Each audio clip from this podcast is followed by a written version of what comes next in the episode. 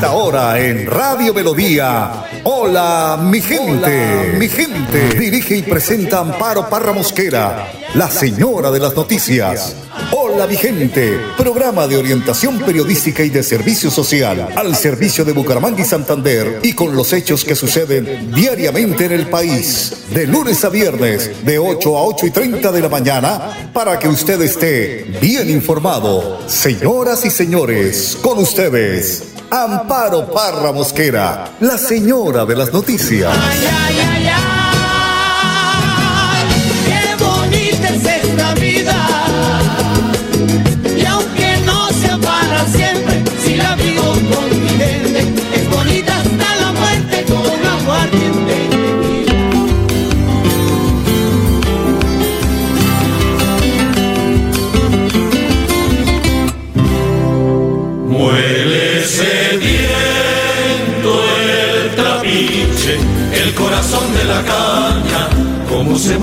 vida, el sueño azul de las almas, rubia sangre de cristal, se santifica en las bailas, y nace entre miel y hogueras, el aguardiente de caña, y nace entre miel y hogueras, el aguardiente de caña.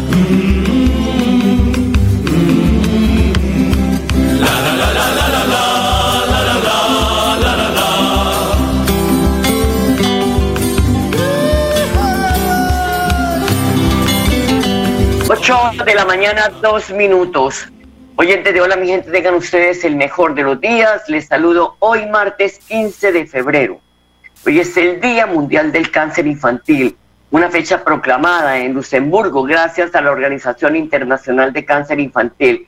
El objetivo es crear conciencia y sensibilizar a las personas sobre una enfermedad que lamentablemente afecta a muchos, pero muchos eh, jóvenes y niños en el mundo. Asimismo, para ayudar a sus familias, a sus hijos, que tengan un diagnóstico oportuno y un debido tratamiento. Y esto, a su vez, les brinde el derecho a la vida. Son muchas las quejas que tienen los padres de familia sobre eh, las EPS que demoran los tratamientos, que muchas veces los, eh, pues, de un solo tajo los suspenden y esto afectando la salud de esos niños. Ahora, después del padre Sassano y los datos del COVID, vamos a tener a Nuri Esperanza eh, Villalba Suárez, que es la directora ejecutiva de la Fundación Esperanza Viva, que nos habla de ese tema. Pues bien, don Arno Fotero, como siempre, en la edición y musicalización de este su programa, Hola, mi gente. El padre Luis Sassano habla hoy de los fariseos del siglo XXI, y sí que los hay en esta época electoral.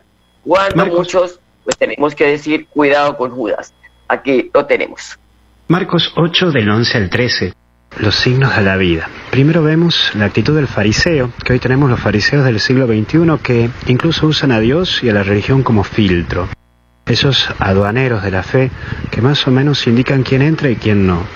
Discuten todo y hasta incluso destruyen a aquellos que tienen una fe sencilla o una fe que recién empieza a crecer.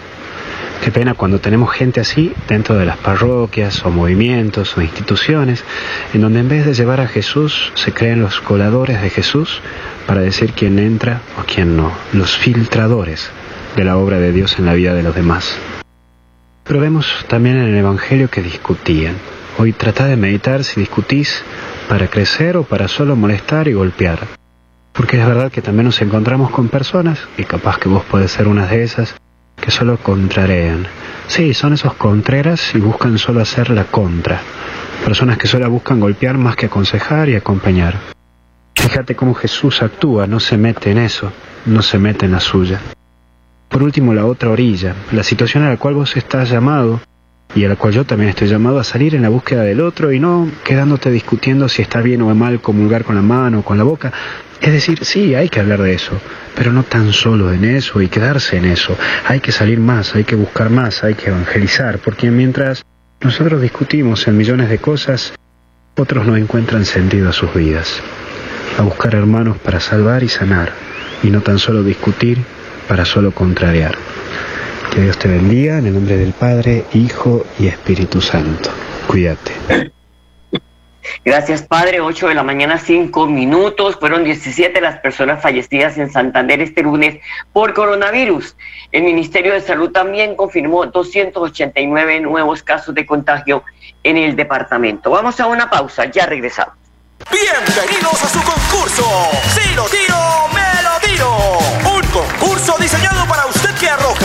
tipo de residuos en el sistema de alcantarillado.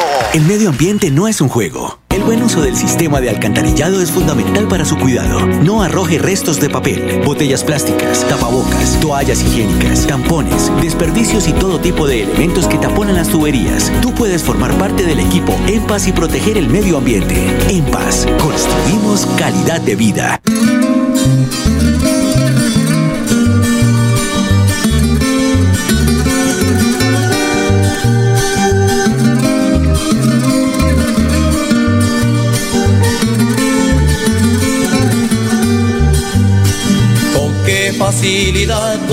Lastimas, con qué facilidad quieres matar. 8 de la mañana, 6 minutos. Nuri Esperanza Villalba Suárez es la directora ejecutiva de la Fundación Esperanza Viva.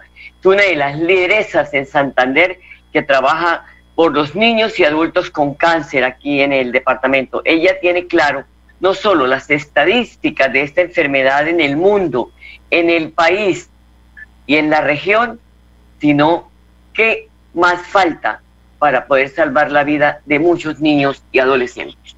Cada año, más de 400 mil niños y adolescentes son diagnosticados con cáncer alrededor del mundo. 29 mil de estos casos se diagnostican en América Latina y el Caribe. En Colombia se estiman 2.211 nuevos casos y en el año 2021 se diagnosticaron 91 nuevos casos en el departamento de Santander. El cáncer infantil es curable para la gran mayoría de los niños cuando se realiza un diagnóstico temprano y se dispone de servicios esenciales para el diagnóstico y el tratamiento. A nivel mundial, más de 80% de los niños con cáncer en países de altos ingresos se curan, pero en muchos países de ingresos medianos y bajos la tasa de curación es de aproximadamente el 20%. En América Latina y el Caribe la tasa de sobrevida de cáncer infantil es altamente variable según el país donde se viva. En Colombia la tasa de curación es del 60%. Influyen las barreras sociales, económicas, geográficas, administrativas, servicios de salud a menudo inaccesibles y medicamentos esenciales que no están disponibles. Se requiere de una garantía al derecho fundamental a la salud, a la vida, a la igualdad, la seguridad social, a la dignidad de los niños, adolescentes y sus familias, evitando demoras en la iniciación temprana y continuada de sus tratamientos, aspectos que pueden significar la diferencia entre la vida y la muerte en un diagnóstico de cáncer. Durante el año 2021, la Fundación Esperanza Viva realizó 79 acciones para garantizar el acceso a los servicios de salud. Esto comprendía medicamentos, consultas especializadas, exámenes, procedimientos, trasplantes de niños, niñas y adolescentes diagnosticados con cáncer en el nororiente de Colombia. Para mejorar la posibilidad de supervivencia se requiere una mayor conciencia sobre el cáncer infantil por parte del público, de los profesionales de la salud, de los líderes de los servicios de salud del, gobierno. Se necesita una inversión continua en investigación y atención clínica. En esta fecha, toda la comunidad con cáncer infantil se da la mano para llamar la atención sobre este desafío humano. Debemos y podemos mejorar las tasas de sobrevivencia al cáncer infantil. Esto es posible con tus manos, con nuestras manos y con el interés de todos los implicados en el sistema de salud. Claro que sí, Nuria Esperanza, pues en que todos pongamos, en que todos apoyemos, con las manos de todos. Mire, es que gestionar 79 trámites, acciones para garantizar el tratamiento oportuno a niños y adolescentes con cáncer, no, señor, hay que tomar mayor conciencia, como dice Nuria Esperanza. 8 de la mañana, 9 minutos, el alcalde de Bucaramanga, Juan Carlos Cárdenas, se puso a traje de campaña y visitó el barrio Luz de Salvación afectado por las lluvias en las últimas horas y ofreció ayudas a las familias damnificadas. Y ante el número de estas familias afectadas, el mandatario declaró la calamidad doméstica para hacer más expeditar las ayudas. Escuchémoslo. Bueno, muy buenos días a los bumangueses. Contarles que nos encontramos en Luz de Salvación, aquí en el sur de la ciudad. Tuvimos unas lluvias donde no teníamos registros de de la cantidad de agua que cayó. Y nos encontramos con el equipo de gobierno. Estamos acá con la Defensoría del Pueblo, Eh, también estamos con líderes, eh, estamos con presidentes de Junta de Acción Comunal, Policía, Ejército, Defensa Civil, Cruz Roja, todos, todos atendiendo esta emergencia. Lo importante, vamos a avanzar en este recorrido acá por Luz de Salvación. Lo importante decirles a los bumangueses es que no hemos tenido pérdidas de vida, que al final es lo más importante. Al, momento hay un reporte por parte de la Oficina de Gestión de Riesgos, 44 familias, eh, pero esperamos recibir un reporte más tarde, porque no solamente es acá en Luz de Salvación donde tuvimos estos inconvenientes de, de deslizamiento de tierra, sino también en, en la zona de Café Madrid, en la zona de la playita, también en los corregimientos. Y estamos levantando en detalle toda esta información para que realmente podamos establecer claramente el tipo de ayudas. Van a haber ayudas diferentes porque es probable que hayan familias que no tengan la posibilidad de ser habitadas esta noche. La idea es que haya unos albergues temporales. Probablemente haya algunas personas que la condición de su vivienda ameriten de pronto una relocalización temporal con ayudas tipo arrendamiento. En otras seguramente será arreglar techos. Pero estamos acá todos, todos presentes para que realmente podamos mitigar esta situación donde es clarísimo que el resultado de esta situación es una cantidad de asentamientos donde la población no ha tenido las condiciones para poder tener una oferta de vivienda formal y estamos haciendo los estudios de vulnerabilidad de riesgos. Acá en este sector esperamos, ya está contratado con la Sociedad Santanderiana de Ingenieros el estudio para poder en el transcurso del año encontrar ya la línea de trabajo que podamos establecer claramente dónde asignar recursos para mitigar problemas de, de redes, de servicios públicos, de taludes, de vías. Y yo espero que con esto podamos realmente darle solución a, a tanto pendiente que tenemos en la ciudad de Bucaramanga. Bueno, ahí está, las zonas, como dice el alcalde de Café Madrid, de la playita, en algunos corregimientos, y también estas zonas de asentamiento que es responsabilidad de alcaldes anteriores que se hicieron los pingos, miraron para otro lado y no hicieron el desalojo de las familias cuando se estaban tomando estas zonas de alto riesgo. Ese es el problema y esa es la responsabilidad de muchas autoridades, incluso de los medios de comunicación. Tenemos que estar ahí al día. Eh, ¿Dónde están invadiendo un lote, un terreno? Ahí contarle a las autoridades para que tomen correctivos a tiempo. 8 de la mañana, 13 minutos. Vamos a la pausa. Ya regresamos. Atención. Noticia de última hora. En Paz hace una invitación especial para que cuidemos lo que nos pertenece, el medio ambiente. No arrojes papel, botellas plásticas, tapabocas, toallas higiénicas o cualquier tipo de residuos que obstruyan las tuberías. Haz un manejo consciente de lo que botas y dónde lo botas. Sé parte de la solución y sigamos construyendo calidad de vida juntos. En paz. ternura de la tierra mía que me dio. Canta mi alma con la dicha entera de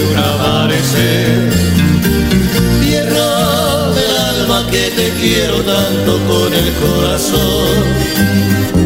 Es el alma del Huila, tierra de provisión. 8 de la mañana, 14 minutos. Les cuento a los oyentes, a don Arnulfo, que ese es el himno del departamento de Huila. 8 de la mañana, 14 minutos. Cimitarra, en la década de los 90, fue un municipio golpeado por la violencia guerrillera y paramilitar.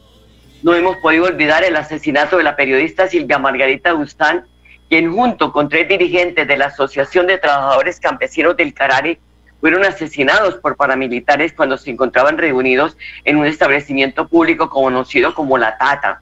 A raíz de la violencia a que fue sometido el municipio, las autoridades, cuando se presentan hechos como los ocurridos durante el fin de semana, que alteraron el orden público, pues tomaron medidas como la implementación del toque de queda. Secretario del Interior de Santander, John Jaime Ruiz, presidió en las últimas horas un consejo de seguridad en esa población, luego de conocer en detalle los hechos violentos donde nueve personas resultaron heridas. Ya fue notificada la ciudadanía, eh, también la personería tiene unos compromisos de hablar con las personas que tuvieron eh, participación en esta riña para de esta manera pues evitar posibles retaliaciones. Eh, de este Consejo de Seguridad podemos concluir que se adquirieron compromisos por parte de la fuerza pública, policía y ejército para realizar también acercamientos con la comunidad para que podamos establecer con la misma comunidad eh, vínculos en donde trabajemos la tolerancia, que es el principal flagelo que está eh, azotando a esta región, toda vez que las personas eh, están actuando violentamente, muchas veces en estado de alicoramiento, en estado consumiendo sustancias alucinógenas. Entonces, también debemos hacer un llamado a toda la ciudadanía para que prestemos atención con nuestra juventud, para que estemos atentos toda vez que nos damos cuenta que en este municipio el microtráfico está consumiendo a nuestros jóvenes. Fiscalía realizó ya los procedimientos pertinentes para iniciar sus investigaciones, la Procuraduría igual, estamos invitando a toda la ciudadanía también para que denuncien los hechos, también para que nos eh, envíen a las autoridades autoridades competentes los videos que tengan ellos en su poder para que se esclarezcan los hechos que acontecieron en la madrugada del día de ayer. Bueno, la, intolerancia, como dice el, secretario, el consumo excesivo de licor, de alucinógenos, de infidelidad, en fin, todas estas cosas. El alcalde de Cimitarra, Henry Riaño, confirmó tomar unos planes de acción, tanto de seguridad como sociales, para poder de esta manera, pues no permitir que crezca este tema de inseguridad en el municipio de Cimitarro. Las medidas que vienen preventivas es primero vamos a hacer un consejo de gobierno el día de mañana para tomar unos planes de acción correctivos. Entre ellos va a incluir la vinculación de la policía, del ejército, en planes de acción sociales que nosotros tenemos ya determinados dentro de nuestro programa de gobierno, los cuales van a incluir eh, actividades deportivas, culturales y agroindustriales para poder tener una población más unida, para poder nosotros brindarle el parte de tranquilidad institucional que hoy requiere el municipio de Cimitarra, en el cual hemos tenido el enlace con el secretario del Interior y con el señor gobernador de Santander, que hoy eh, finalmente al final de este Consejo de Gobierno eh, en el municipio, tenemos Consejo de, Seguridad en el municipio, eh, hemos logrado unas conclusiones y vamos a seguir trabajando en beneficio y en pro de la tranquilidad de los cimitarreños.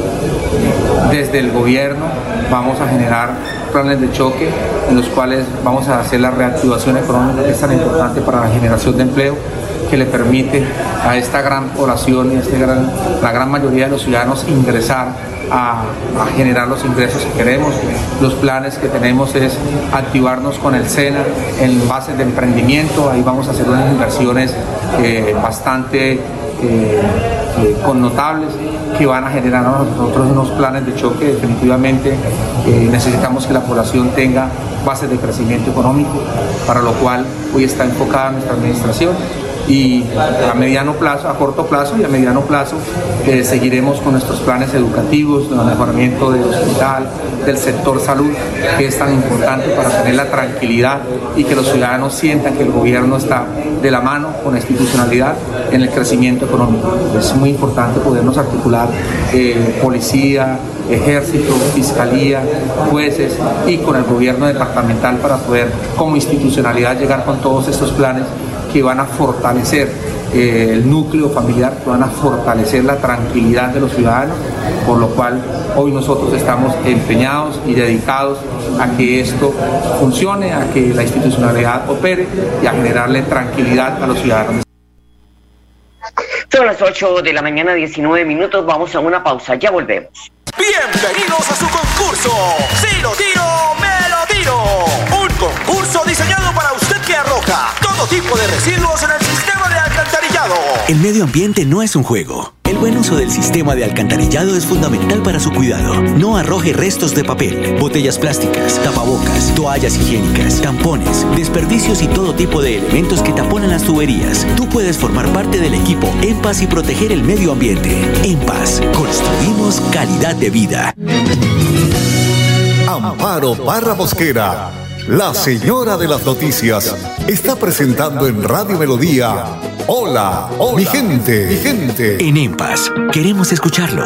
Hoy invitamos a Juan, a Carlos y también a Diana, o a cualquiera de ustedes para que nos cuenten sus peticiones, quejas y reclamos. Como empresa pública de Alcantarillado de Santander, estamos atentos para atenderlos. Recuerde que nos puede llamar al 605-9370, extensión 113 y 133, o ingresar a nuestra plataforma web www.empas.gov.co. EMPAS, 15 años construyendo calidad de vida.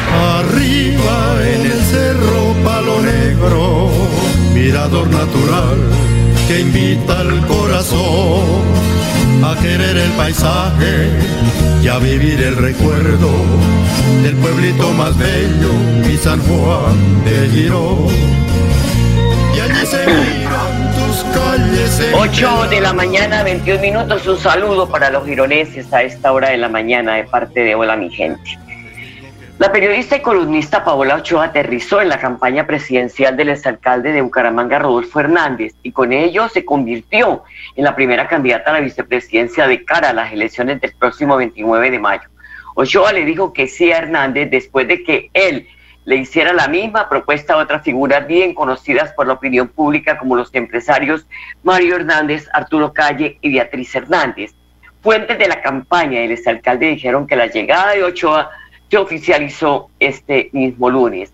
Era una decisión que el ingeniero estaba tomando de manera cautelosa, paulatinamente, para darse la oportunidad de darse a conocer pues, a, esta, a esas personas, señaló en la campaña. Uno de los aspectos claves para Hernández era conseguir una persona con perfil empresarial, y yo añadiría que con perfil presidencial, porque recordemos que cuando el alcalde, cuando Hernández fue alcalde de Bucaramanga, él, era el alcalde a la sombra y el alcalde visible era Manolo Azuero.